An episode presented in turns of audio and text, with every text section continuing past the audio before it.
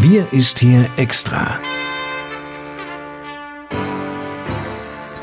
Der Podcast für den Landkreis Kloppenburg mit Lars Kurs.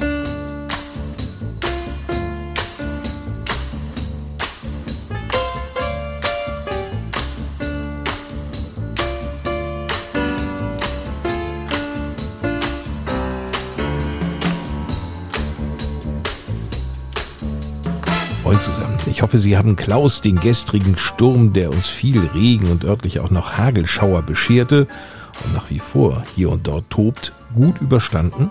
Schön, dass Sie wieder mit von der Partie sind. Genau wie Kloppenburgs Landrat Johann Wimberg. Moin ins Kreishaus an der Eschstraße, Herr Wimberg.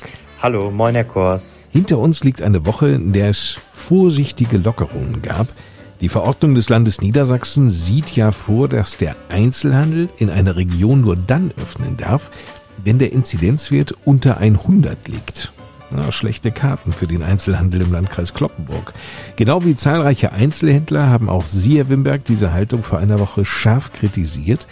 Wie könnte denn aus Ihrer Sicht hier eine Lösung aussehen? Nun ja, Herr Kors, die Lockerungsschritte sollten sich aus unserer Sicht nicht nur an einem einzigen Inzidenzwert orientieren. Und auch die Rechtsprechung des Niedersächsischen Oberverwaltungsgerichts Lüneburg besagt, dass Maßnahmen und Einschränkungen nicht nur mit der Inzidenz begründet werden dürfen. Die neue Corona-Verordnung des Landes Niedersachsen ist zudem so umständlich und kompliziert, dass sogar Fachleute wie Juristen teilweise den Überblick über die Regelungen verlieren. Wie sollen dann die Bürgerinnen und Bürger die Regeln noch verstehen? Ich glaube, nur wenn Regeln auch verstanden werden und sinnvoll sind, werden sie am Ende auch akzeptiert und eingehalten. Hohe Inzidenzwerte haben in den einzelnen Kommunen, die betroffen sind, oft auch ganz unterschiedliche Gründe. So ist zum Beispiel ein lokal gut einzugrenzender Ausbruch in einem Altenheim oder einem einzelnen Betrieb äh, deutlich eher in den Griff zu bekommen und geht in den seltensten Fällen mit einer höheren Infektionsgefahr für die übrige Bevölkerung einher.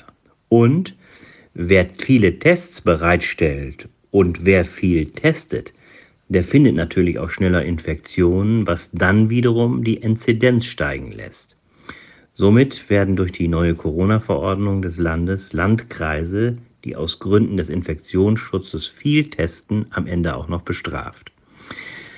Anstatt eines stabilen landesweiten Inzidenzwert als Indikator zur Bemessung von lokalen Maßnahmen heranzuziehen, gibt es nun gravierende lokale Unterschiede, die sich innerhalb von drei Tagen ergeben können.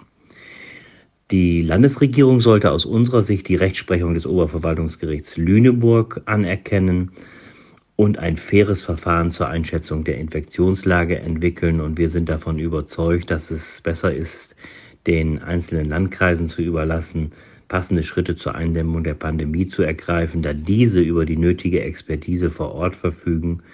Und das, glaube ich, ist in diesem Zusammenhang auch wichtig, damit durch die jetzige Situation nicht eben auch ein Einkaufstourismus in andere Landkreise und kreisfreie Städte ausgelöst wird. Stichwort Shoppingtourismus, Herr Wimberg.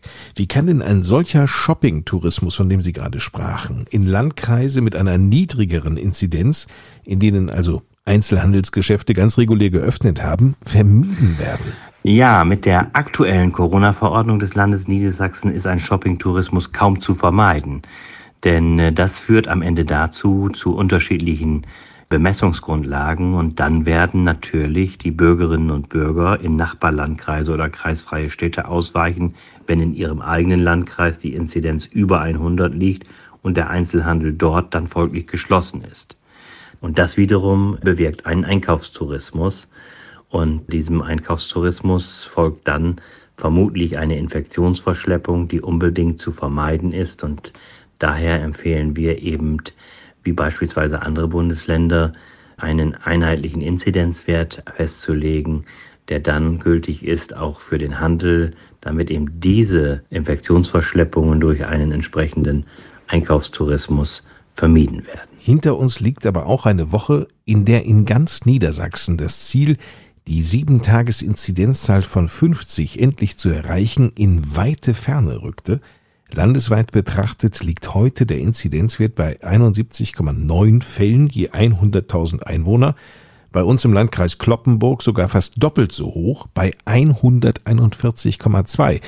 Wie fällt da Ihre Wochenbilanz aus? Ja, Herr Kost, die Situation in dieser Woche war nach wie vor angespannt. Wir hatten seit letztem Samstag bis heute hin in der Regel einen Inzidenzverlauf, der sich so zwischen 140 und 151 bewegte.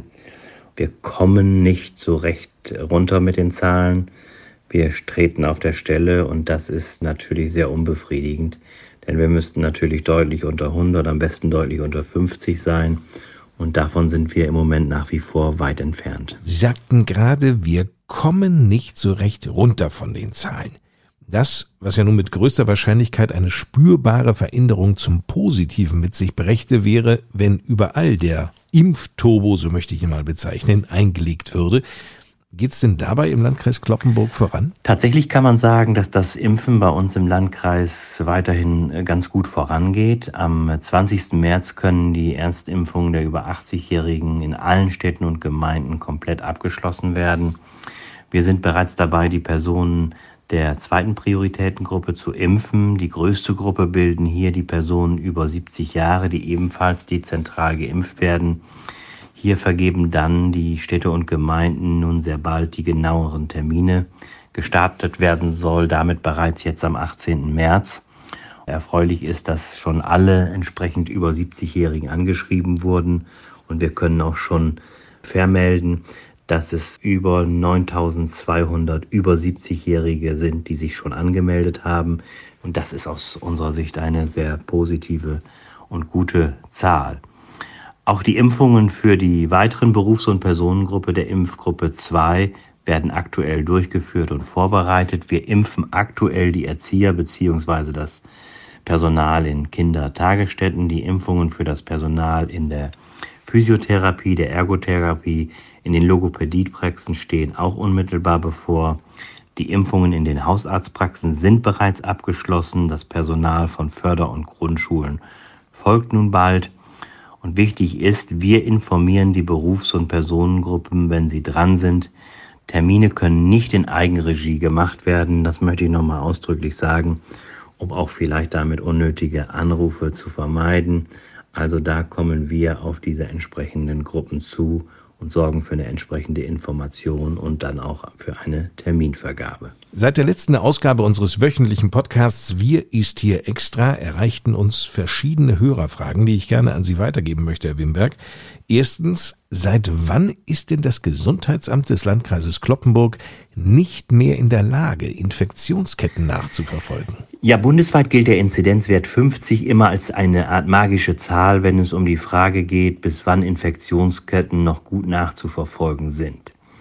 In Zeiten, als unsere Inzidenz deutlich über 200 lag, war das sicherlich nicht mehr möglich. Die Lage hat sich dann etwas entspannt, als die Inzidenz zeitweise unter einen Wert von 100 gesunken ist. Durch die neue Struktur im Gesundheitsamt, die sich mittlerweile sehr gut eingespielt hat, gelingt es uns recht gut, vor allem nachdem das RKI Ende des Jahres die Teststrategie angepasst hatte, dann auch entsprechend die Infektionsketten zu verfolgen. Wobei man am Ende sagen muss, dass wir dabei natürlich auch immer auf die Hinweise und Angaben derjenigen angewiesen sind, die uns dann ihre Kontakte nennen. Das ist ja am, Ende auch immer die Grundlage für das, was das Gesundheitsamt machen kann. Und da müssen wir uns halt auch auf wahrheitsgemäße Angaben verlassen können. Eine andere Frage beschäftigt sich mit den Testungen, Herr Wimberg. Hier steht nämlich angesichts der niedersachsenweit höchsten Infektionsrate, die wir ja hier nun im Landkreis Kloppenburg haben, würde man annehmen, dass zusätzliche Testungen oberstes Gebot seien, um so ein Gespür überhaupt für das tatsächliche Infektionsgeschehen zu erhalten. Gibt es denn hier gar keine Möglichkeit, die Anzahl der durchgeführten PCR-Testungen pro Tag, Woche oder auch Monat zu nennen, wie das in den täglichen Lagemeldungen des Landkreises ja schon einmal möglich war? Ja, Herr Kors, es ist halt so, dass sich das Testgeschehen mittlerweile auf viele Schultern verlagert hat. Wir haben nicht nur noch ein Testzentrum, unser eigenes, wo getestet wird, sondern die Mehrzahl der Testungen findet jetzt schon über Fremdlabore statt, über Arztpraxen, also auch über Firmen und Unternehmen, sodass wir zunehmend mehr Testungen haben aus Bereichen, die wir nicht selber in Eigenregie haben. Und das, wie gesagt, ist auf der einen Seite auch ganz gut, weil dadurch sich noch mehr Testungen realisieren lassen. Auf der anderen Seite ist das aber auch die Folge, dass man eben nicht sagen kann, wie viele Tests durchgeführt wurden. Denn in Deutschland ist von den Tests eines Arztes, eines Fremdlabors, einer Firma nur der Teil meldepflichtig, der ein positives Ergebnis mit sich bringt. Und das muss dann an das Gesundheitsamt gemeldet werden. Wir veröffentlichen die Anzahl der Testungen daher nur in besonderen Fällen, wenn wir als Kreisverwaltung viele Tests selbst anordnen. Zum Beispiel jetzt im Fall des Schlacht- und Zerlegebetriebs in Garrel, wo allein schon tagtäglich über 1000 Tests gemacht werden. Und daran erkennt man, dass wir bei uns ein sehr, sehr aktives Testgeschehen haben. Aber eine ganz genaue und konkrete Zahl lässt sich eben nicht ermitteln, weil wir eben aus den Arztpraxen und Fremdlaboren nur die positiven Ergebnisse gemeldet bekommen müssen. Hier fragt jemand, bekennt sich der Landkreis überhaupt noch zu den Regeln und Beschlüssen oder muss man damit rechnen, dass zukünftig verwaltungsjuristische Spitzfindigkeiten ein in Anführungsstrichen jetzt Schlupflochprinzip favorisieren? Nein, so einfach ist das natürlich nicht. Natürlich setzte der Landkreis Kloppenburg die Corona-Regelungen der Landesregierung um. Dazu sind wir auch verpflichtet. Und wir haben ja nur die Möglichkeit von uns aus selbst, diese Corona-Regeln, die Corona-Verordnung des Landes noch durch eine Allgemeinverfügung des Landkreises zu verschärfen, aber nicht zu lockern. Und das Verschärfen haben wir in der Vergangenheit sehr häufig gemacht, auch als wir noch höhere Infektionszahlen hatten als jetzt. Darf in Erinnerung rufen, wir lagen ja mal mit einem Spitzenwert bei 380, was die Inzidenz angeht und haben das dann bis unter 100 geschafft und runterbekommen mit wirklich sehr strengen Maßnahmen. Zeitweise hatten wir im Landkreis Kloppenburg die strengsten Corona-Maßnahmen im gesamten Land. Bis zum Beginn des jetzigen Lockdowns war das so. Aber trotzdem sollte es natürlich erlaubt sein, in begründeten Fällen auch mal Nachfragen oder auch deutliche Kritik zu äußern, wenn man gewisse Dinge aus einer Corona-Verordnung nicht nachvollziehen kann und auch gewisse Regelungen für nicht zielführend hält, wie jetzt bei dem Inzidenzwert, wo wir halt auch Sorge haben, dass es zu einem Einkaufstourismus und einer Infektionsverschleppung kommt in andere Bereiche. Das muss thematisiert werden. Aber am Ende gilt halt die jeweilige Corona-Verordnung des Landes und die werden wir auch einhalten und umsetzen. Das ist natürlich klar und am Ende auch selbstverständlich. Die nächste Frage, Herr Wimberg, geht direkt an Sie. Ist Herr Landrat Wimberg unabhängig von Parteibuch und Mandat als Mensch Wimberg davon überzeugt, dass der Landkreis Kloppenburg sich die Teilhabe an Öffnungsperspektiven wirklich verdient hat? Dazu will ich am Beginn äh, erstmal sagen, dass der Landkreis Kloppenburg für mich nicht eine Verwaltung ist, sondern 174.000 Menschen. Menschen, die in 13 Städten und Gemeinden zu Hause sind und die sich ganz sicherlich Öffnungsperspektiven verdient haben. Denn die allermeisten dieser Menschen halten sich doch sehr stark an die Regeln. Wir stellen so etwas wie eine Corona-Müdigkeit fest und die Leute lechzen nach Perspektiven und die muss man ihnen geben, egal ob sie in einem Landkreis mit höheren oder niedrigeren Inzidenzwerten leben. Regeln sollten nicht anhand eines einzelnen Inzidenzwertes festgemacht werden. Das habe ich ja bereits auch in diesem Podcast gesagt. Wir sind uns ja tatsächlich auch parteiübergreifend einig mit anderen Landräten und Oberbürgermeistern, dass diese Bedingungen der Corona-Verordnung so nicht zielführend sind. Denn wir können das Land nicht auch in den nächsten Monaten in einer weiteren Schockstarre belassen. Es müssen Perspektiven daher. Und was den Einzelhandel betrifft, kann ich sagen, ist dieser noch nicht als Infektionstreiber aufgefallen. Es wird also äh, durchaus Perspektiven geben können für diesen Bereich und es muss sie auch für Schulen, für Kindergärten, Krippen, für andere Einrichtungen geben. Das wird mir auf jeden Fall immer wieder auch mitgeteilt in entsprechenden Anfragen, Briefen und Reaktionen. Und deshalb muss man mit intelligenten Konzepten, Hygienekonzepten und anderen Maßnahmen hier Öffnungsperspektiven ermöglichen. Davon bin ich sowohl als Mensch als auch als Landrat überzeugt. Vielen Dank für Ihre Fragen. Vielen Dank auch, Johann Wimberg. Wenn Sie tiefer in die Corona-Entwicklungen und auch in die Auswirkungen auf uns im Landkreis Kloppenburg einsteigen möchten, dann besuchen Sie gerne die Homepage des Landkreises unter www.lkclp.de. Dort finden Sie nicht nur Hintergrundmaterial oder auch aktuelle Pressemeldungen zu diesem Thema, sondern auch Kontakttelefonnummern, wenn Sie also eine persönliche Frage haben. Auch jene Apotheken in den 13 Städten und Gemeinden des Landkreises Kloppenburg, die Corona-Schnelltests anbieten, sind hier aufgelistet. Und damit genug für heute. Mein Name ist Lars Kors. Nächsten Freitag hören wir uns mit einer neuen Ausgabe unserer Podcast-Reihe Wir ist hier extra wieder. Bis dahin, Ihnen eine gute Zeit und zu den Schlussworten gebe ich noch einmal ab an Landrat Johann Wimberg im Kreishaus an der Kloppenburger Eschstraße. Sie merken es sicher auch, wir alle werden zunehmend Corona-müde. Ich kann es grundsätzlich sehr gut nachvollziehen, denn mir geht es ganz genauso. Je länger die Einschränkungen dauern, desto belastender ist es.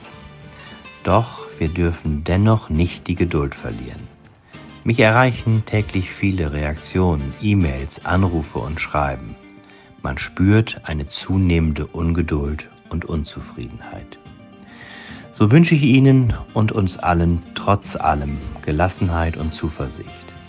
Auch wenn es mehr und mehr schwerfällt, wir dürfen nicht die Geduld verlieren.